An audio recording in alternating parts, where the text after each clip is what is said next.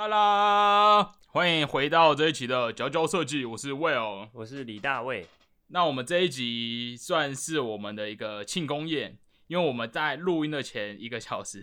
在网络网络上向大家汇集了一些题目。那我们这一集除了要庆功之外，我们我们要来宣传一个呃我啦，我本身的一个新的人生哲理，叫做超前庆功。Design 啾啾，好的，我们这一期，我们这一期就是九尾的，没有要讲书，也没有做大冒险，要来讲一些很有趣的人生观察现象。然后这一集我觉得很适合你收听了之后，分享给你的老板或是你的上司，跟他们说是时候来庆功了。好，又又是熟悉的声音，没错，我们今天我们现在要喝的这个是金色山脉的贵在相遇，哎、这也太适合这个节目了吧？是口味是什么？桂口味是呃，口味肉桂、哦是肉桂丁香好酷哦。之类的。好，反正这个就是一个庆祝我们节目开台开台六个月。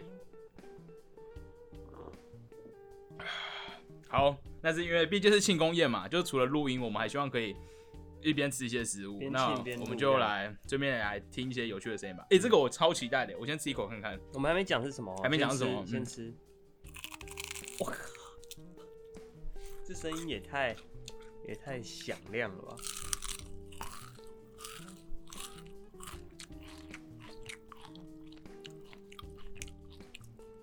这很像 ASMR，欸很像。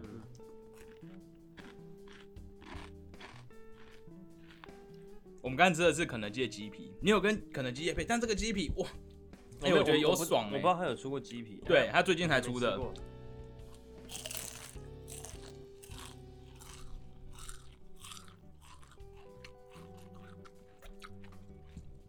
它比我想象中的还要不不油腻。嗯，然后，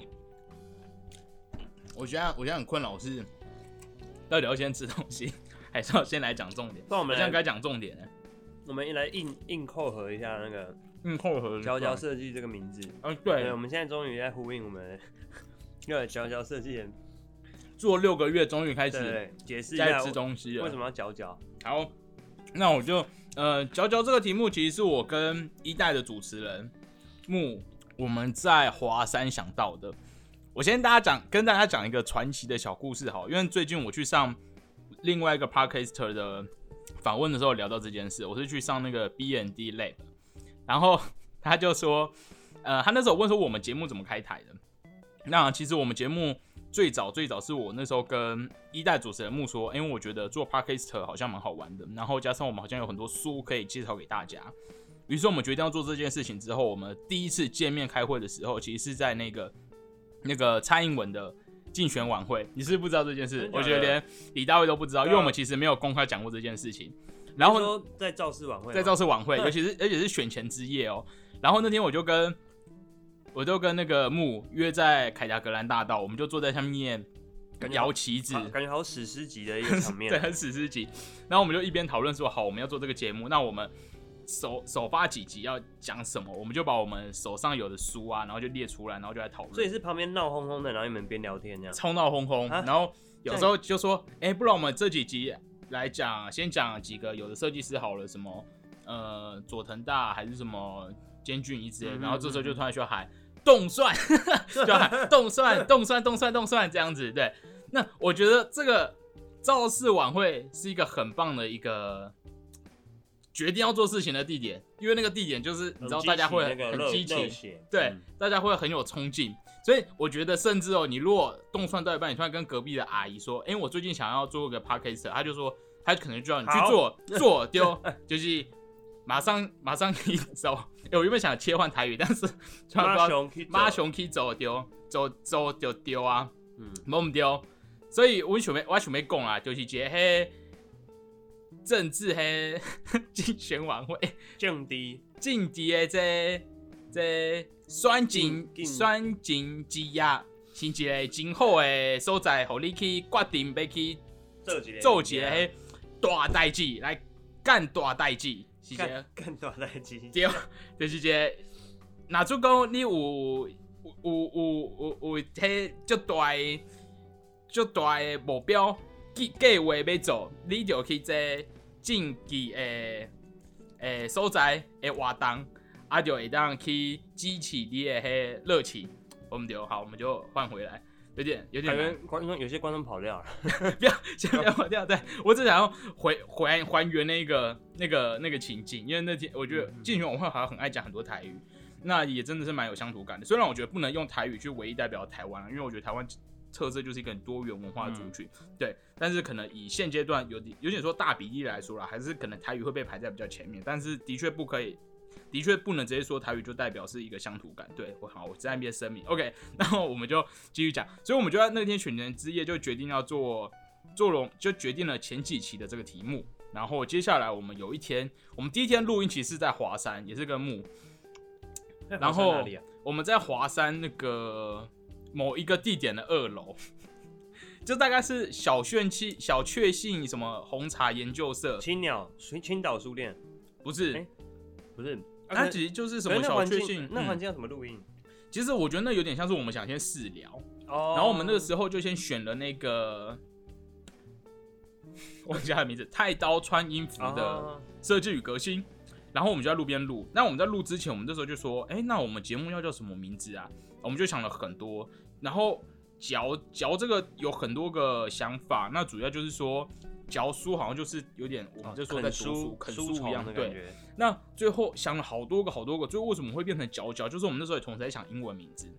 就是要加嗯 international，、嗯嗯所以我们也没有英文内容啊，但是就感觉好用英文名字，可能视觉比较好做。你知道有时候视觉就是有时候视觉就是。对对对，就是好了，我们有点过于肤浅啊，但是就是反正以一个我觉得还是比较直觉的想法，就觉得好，那来个英文。然后后来就想了一下，就发现因为嚼嘛，吃东西就是 chew chewing，然后我们就发现哎，嚼嚼跟 chew chew 好像，我就觉得好像我们比较喜欢这一种刚好中英文都很接近的感觉，嗯比较有记忆点，于是就定位为嚼嚼设计，然后我们就开台，对。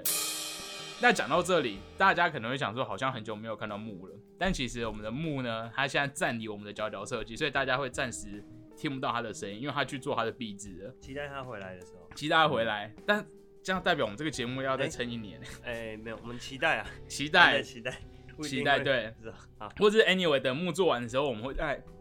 做一集这个，等一下。荣耀回归，王者王者王者归来。王者归来，好，嗯那我们就期待木有一天再回到我们的节目，毕竟他也是我们的开台始祖，对。所以以上就是我们角角设计最初的一个最初如何诞生，以及我们节目的现况。好，那我们先来，我们在回答其他观众的问题前，我先来讲这集的主题，什么叫做超前庆功呢？其实这是一个我人生目前活到二十五岁的呃总归出来的一个一个，我觉得是一种人生态度，一种工作的哲学。我们在前几期其实已经有讨论过一个叫做小资的那个什么吃牛排的一个理论。那我们这一集就九尾的要再来谈到这个人生的理论。好，那什么提前庆庆功呢？就像我们现在正在庆功，但老实说，到底在庆什么呢？到底在庆什么呢？你有觉得我们其实我们节目也没有说什么达到一个超级夸张里程碑？虽然我觉得越来越就是很多人陪伴我们做很多很有趣的事情很好玩，但是我觉得，所以这就是我想讲的。我觉得是庆功这件事情，应该要在你觉得一切都很很好玩、很有趣的时候就立刻庆功，嗯绝对不要等到烂尾了事情，对对，有点像烂尾。像我其实有个经验，就是说，你去参加比赛的时候，然后你就会很忙，然后你应该整个团队要在把档案交出去的那一瞬间就冲去庆功，不要等比赛结果出来。嗯嗯嗯因为你知道，你如果说好，不我们等比赛结果出来，有再决定来庆功，不管有没有感觉也落掉了，就落掉了。嗯尤其是你如果最后比赛哦就没上，那这样到底要不要庆功呢？啊，不庆功就觉得那你是否认了，或者说我们之前的努力还是值得庆祝啊？嗯可是结果都出来又没有上，就觉得好像没有这么开心呢，那就也不好庆功的感觉。所以一定要在大家这种情绪高涨的时候，然后你已经把事情有点是完成了一半，或者说已经快完成了，只是他最后结果结果公布前就该庆功。感觉是给自己一个鼓励吧，在过程中，或者我觉得这有点像是对，就是过程。我觉得对它有点是说肯定我们这段时间做的事情，结果有点不是最重要的，而是我们要反正就是要庆祝我们的过程，没错。嗯所以我们这一集就是想来一边做这个我们的六个月的庆功，然后一边来向大家宣传这一个人生哲学，我觉得很适合分享给你的老板。你有没有不知道听众有没有最近刚完成一个案子，你就立刻传我们这一集给你老板说，哎、老板，我们是不是大家该出去吃个饭了？不过那个那个时间点真的要拿捏好，因为如果太前面的话，不太恰当就，就会变成好像哎、有点在没做什么事就要就要玩乐那种感觉。但嗯，是要就是要要抓到一个刚好前后适中的一个时期，我觉得你说的也没错，对对对那个效果才会是最放大的。对，它有点就是可以振奋士气啊，对然后对对对对，像因为我其实就在想，为什么我们你知道台湾就只有尾牙，哦，但尾牙就是一年一度，哎，感觉就是我们这种工作的中期也应该来一个什么庆祝大会，嗯。庆祝大家至少已经努力完一半了，然后比如说顺便再去鼓励下去。嗯端午节之类的。嘛，端午之之类，还是、嗯。还是中原普渡，最近中原普渡刚好有很多糖果饼干可以吃，嗯 对，所以我觉得，嗯，其实我这边在想，我不知道，其实我不知道西方跟亚洲有没有差别，这时候可以分享一下，请说。之前因为我在那个德国交换的时候，交换学生的时候，在那间学校就是跟跟威尔一样，就是我们去了同一间学校交换，只是差相差一个学期。然后那时候我有一个非常强烈的文化上的感感受，就是他们几乎，因为他们的课程算是比较都是短期的那种，有点像工作坊的形式，然后可能就是为期一周、两周或者三周就就结束。然后他们每一次结束课程，当天就会办 barbecue，这一点真的真的让我就是有点不太习惯，因为以前我们在学校的时候，就整学期你你做到死，然后最后结束好像就就结束，你自己想干嘛就就继续干嘛。可是他们那个是一个课程结束，然后有点是半官方的举办 barbecue，所以他们超频繁的在校园里面去，就是有个烤肉架就对了，然后就是就会整个反正学生啊、助教啊、老师啊就开始轮流这样烤肉，然后一起享乐这样。这一点真的让我觉得哇，好像就会让我觉得哇，一直在那边一待一个学期，可是放松好几次，觉得真的是一个文化上一个蛮蛮明显的差异，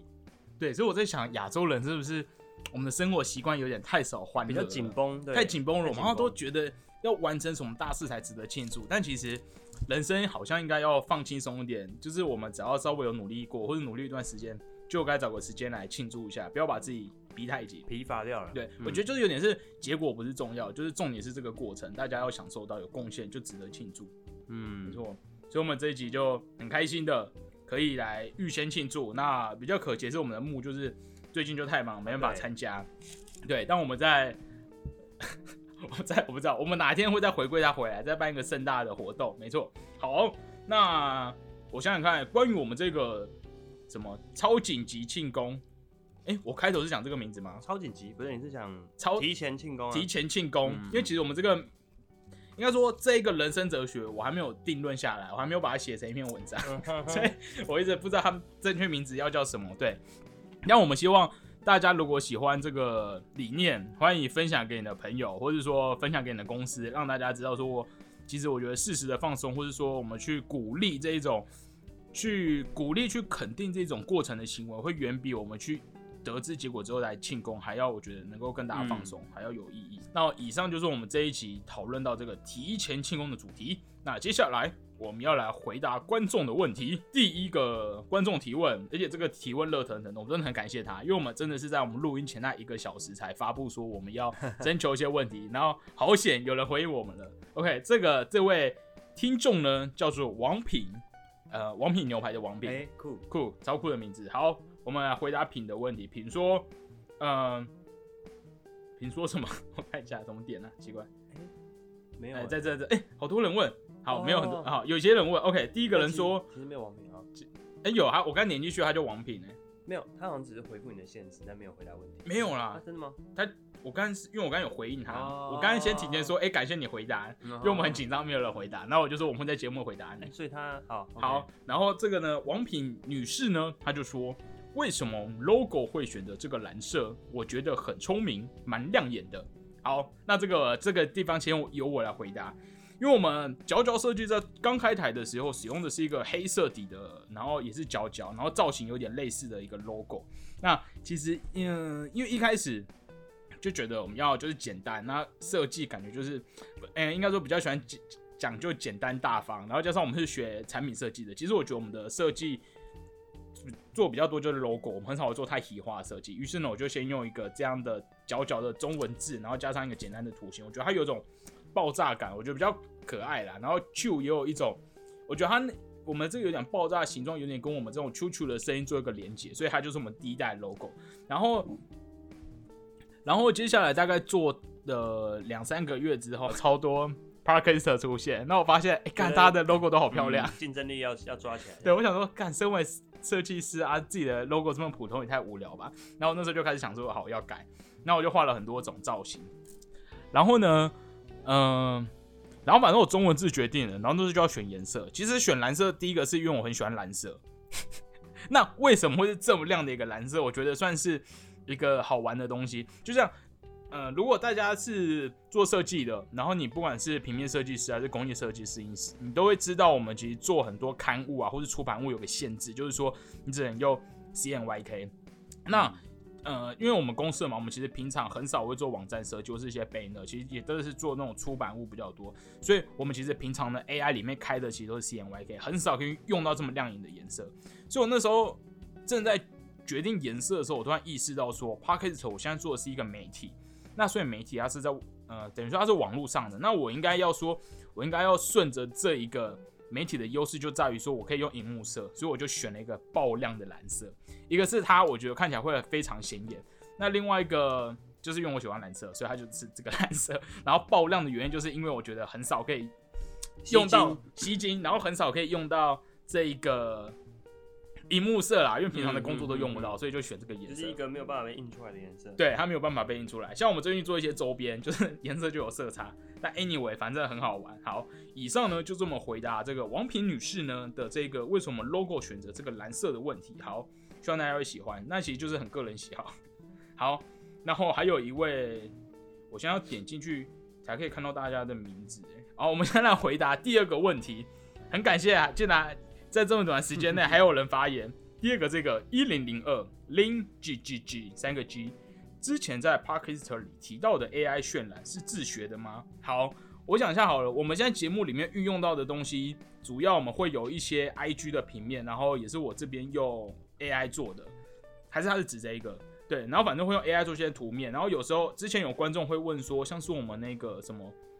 有一个什么云啊雾啊，年轻人在讲新一代的时候，然后有个人头上有一个爆炸的感觉，然后有那个颗粒感，他就问那怎么做的，然后那时候我回答那个是我用 AI，然后里面去开一个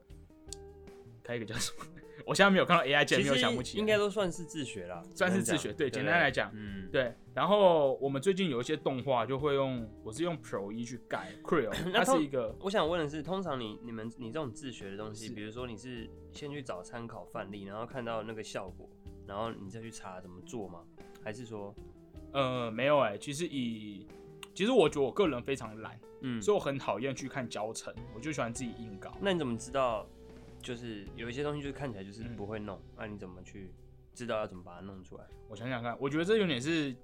经验的累积，哦因为我之前有接一些平面的案子，那因为平面案子，你知道如果都是用 AI 这种一个色块做出来的东西会很死板，对对对，然后那时候接的是一个艺术大学，所以我就需要有点手绘感。那我后来就是在 AI 里面就试了几种方式，因为它其实有一个，它有一个你知道效果按进去有各种什么粒子化还是什么什么什么，它很多就是可以把你的色块变出那种效果，所以就慢慢试出来。对，OK，所以对我觉得 AI 里面的东西几乎都是自学的，包括我们盖三 D，或是说最近我做一些小动画，那些其实都是一路上可能工作需求，那就会慢慢就把它熟练起来。然后我知道其实蛮多学校不会特别教 AI，那其实我们学校也是，所以我们学在我们学校里，其实 AI 跟 PS 都是要靠日常的一些累积，你就会慢慢知道怎么用它。嗯，都被逼出来，就是被被被一个事情或是被一个作业逼出来。对，所以反正就我觉得大家就慢慢来，对，我那时候其实大一的时候，我有担心说，哎、这些软体每个都很难、欸，然后好像要花很多时间学。但其实我觉得久了，你就一路以来，你就会慢慢就有学起来了。那，哎、我再次推荐个有台节目好了，因为他是我的同事，就是如果你想要学动画 A 一，然后 C4D C 四 D，欢迎您去收听这个呃设计不加班，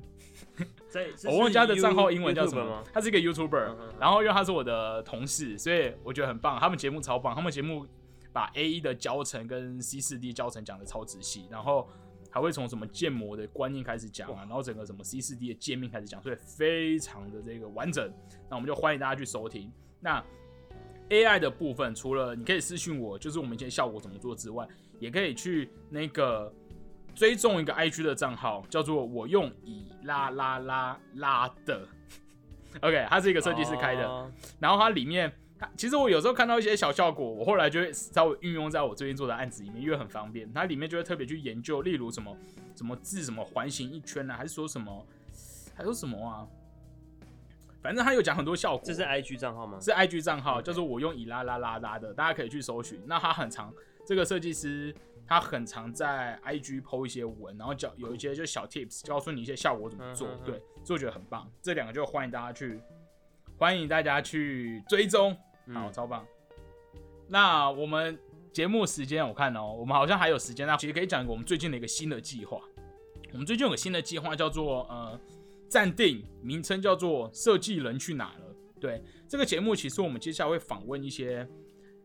他以前做设计，可是现在没有在做设计的人。那他是如何去拓展他的新领域，或者说他如何在他的未来把他的设计的这些哲学或他学到东西带入到他的新工作里面？对我觉得这个反而是我个人是觉得我自己很想听，感觉是不同领域的冲撞更有趣。对不同领域冲撞好有趣哦。然后，而且我也好想在怎么讲，因为嗯、呃反正我很想听大家如何斜杠斜杠到其他产业，然后把什么设计的一些哲学，然后用到不管是什么开餐厅啊，角落没错没错没错。所以我们之后就会开始访问一些这样的一这样的一些来宾，那希望大家会喜欢。好，那以上这一集呢，就是九九设计的六个月半周年纪念日。那请大家继续支持我们，然后继续收听。那我们就下周同一时间再见。谢谢大家。